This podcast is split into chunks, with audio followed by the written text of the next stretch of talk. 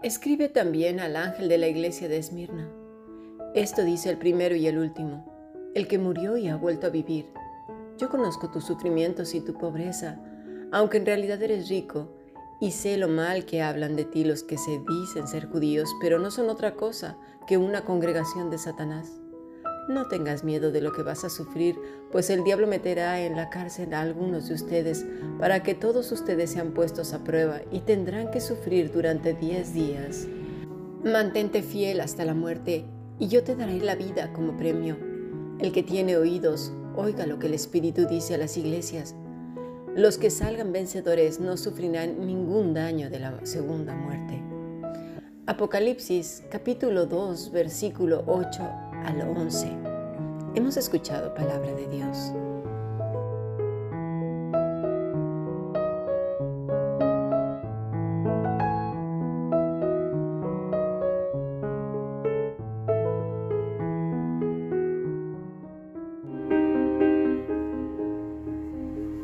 La Fundación Bíblica te invita a participar tanto de esta aula internacional hoy apegados a él, como sus cursos online en mol.fundacionbiblica.com. También adoración de siervos todos los martes a las 7.30 de la tarde España a través de nuestro canal de YouTube. Para cualquier información escribe a fundacionbiblica.gmail.com. Aprendamos juntos del Maestro. Te esperamos.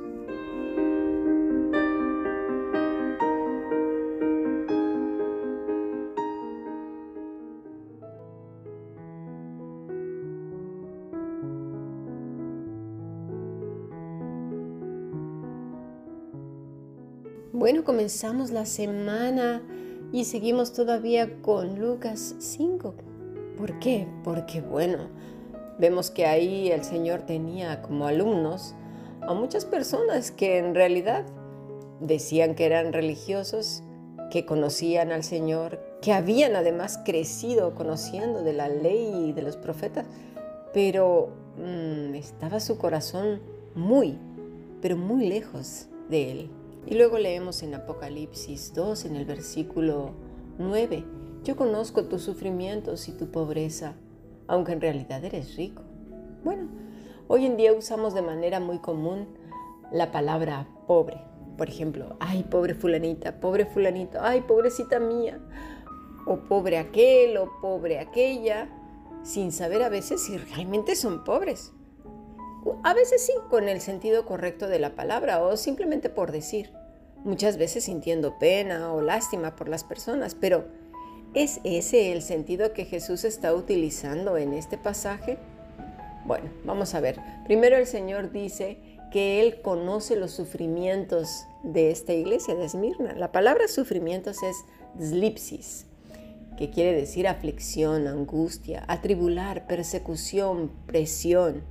Ya hemos hablado de esta palabra anteriormente. El Señor dice en Mateo 24 que sufriremos slipsis por parte de los religiosos, ¿verdad? Esa presión y del enemigo también, de aquellos que dicen que son y no lo son.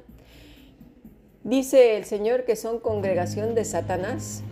Y mira, yo no lo digo, lo dice los religiosos. Y estos que estaban ahí sentados también en Lucas 5. Luego dice, y tu pobreza. La palabra es tojeía, que quiere decir mendicidad, indigencia, hacerse pobre. Bueno, esto quiere decir aflicción a causa de la pobreza económica.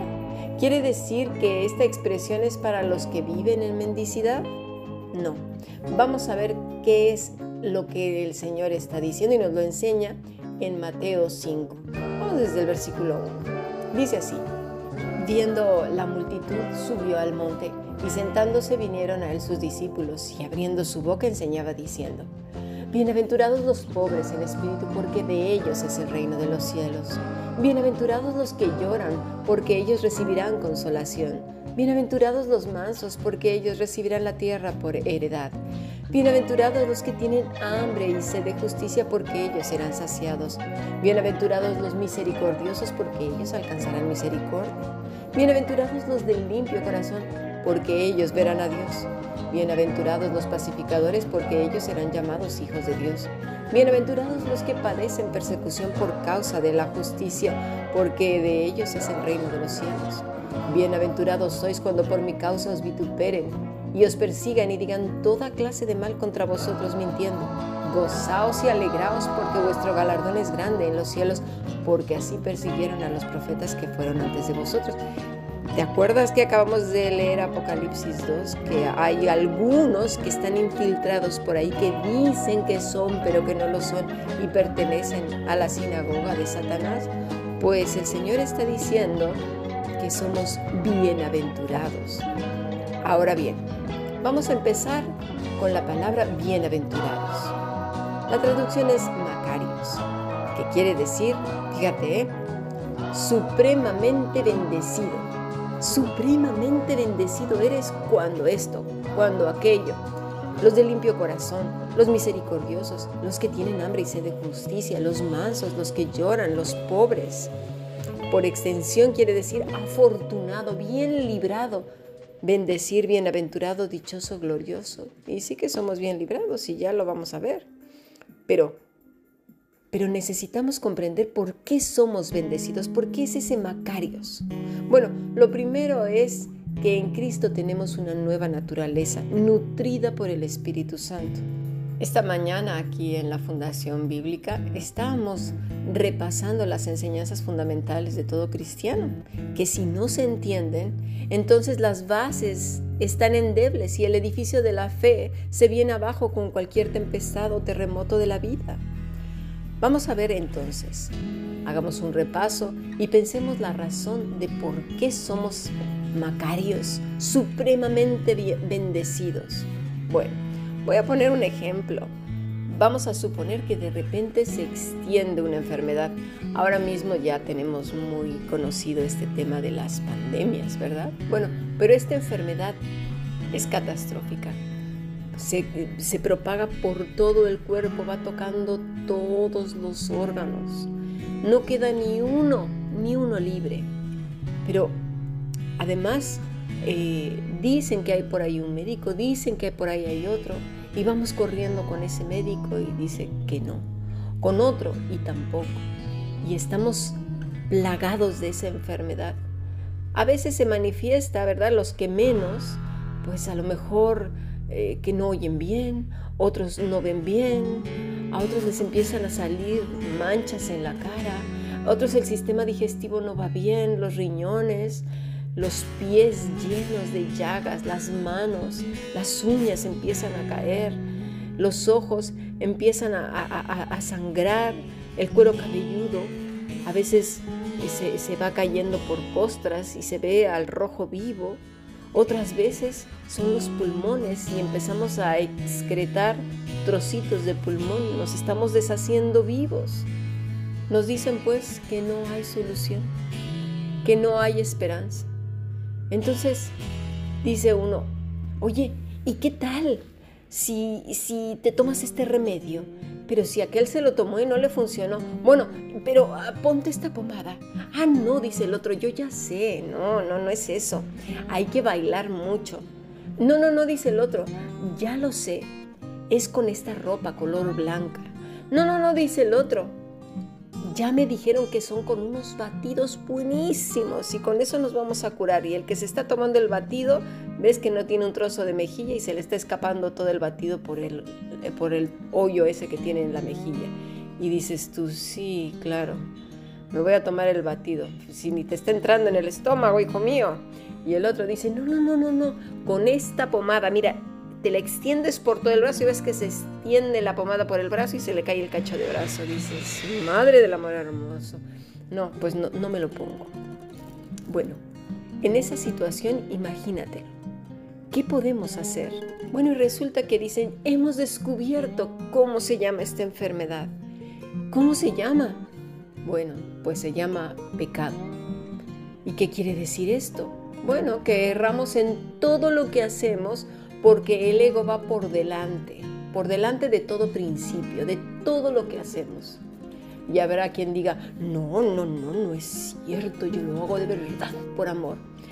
Bueno, pues yo te pido que a esa persona que te examines bien y verás que ese mismo bien, a que no se lo hacemos a alguien que ha hecho mucho daño a tu familia, a un hijo tuyo o una hija tuya, que es perverso con todas sus fuerzas y con todo lo que puede y sobre con todos los demás, pero sobre todo con alguien que tú amas mucho. Hacemos ese bien sin ningún interés. Somos capaces de hacer el bien y de manera permanente y continuada, que no cese, ¿verdad que no? El ego siempre va por delante. Condicionamos todo lo que hacemos. ¿A qué? Al ego. Ese ego provoca que primero vayan nuestras tendencias y deseos en lugar de lo que Dios dice. Nuestro bien y nuestro mal queda sujeto al ego. Lo, es decir, lo que yo creo que es bueno y correcto y justo y noble.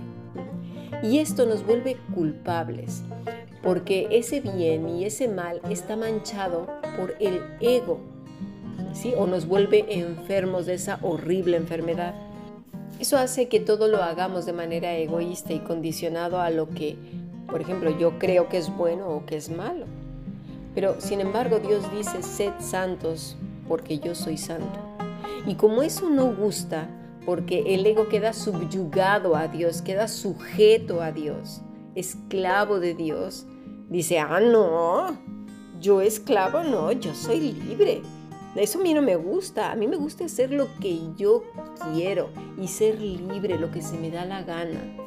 El problema es que la ley del ego es la ley que pertenece sin duda alguna al maligno. Y un ego que busca lo suyo, que pasa por encima de lo que Dios dice, pues es pecado. Es la enfermedad esa horrible que acabo de decir. Y esa ley es la del mismo demonio, es el orgullo, la soberbia, la arrogancia, querer ir por uno por su propia cuenta, una que además ya lo vimos, estamos todos plagados de esa enfermedad horrible. Eso por supuesto nos vuelve culpables, enfermos, una sentencia de culpabilidad delante de Dios. No podemos hacer nada por nuestros propios medios. ¿Cómo? Y volviendo a la enfermedad que, que mencioné, ¿no? Esa pandemia.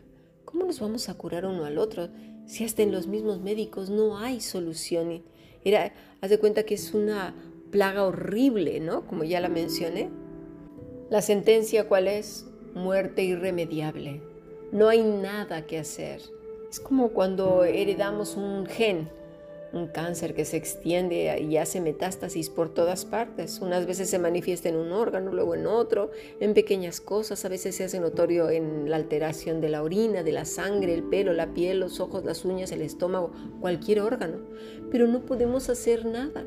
¿Y qué hacemos? Pues vamos al médico, ¿verdad? Y el médico hace lo que puede, pero muchas veces no hay nada que hacer. Pues es lo mismo. Y habrá quienes digan, pero ¿qué hice mal? Ay, no. Bueno, cualquiera al médico le puede decir, usted no ha hecho nada, es un gen que usted ha heredado. Pero, ¿sabes una cosa? En nuestro caso, sí hay algo que hemos hecho mal.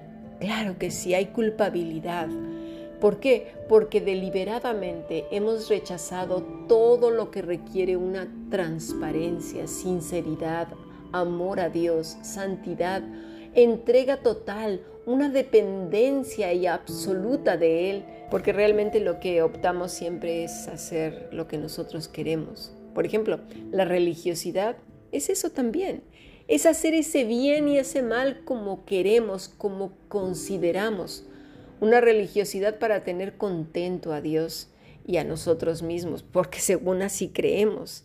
Y va desde las cosas más sencillas, según el trasfondo cultural, familiar y religioso, ¿verdad? Hasta las cosas más descabelladas.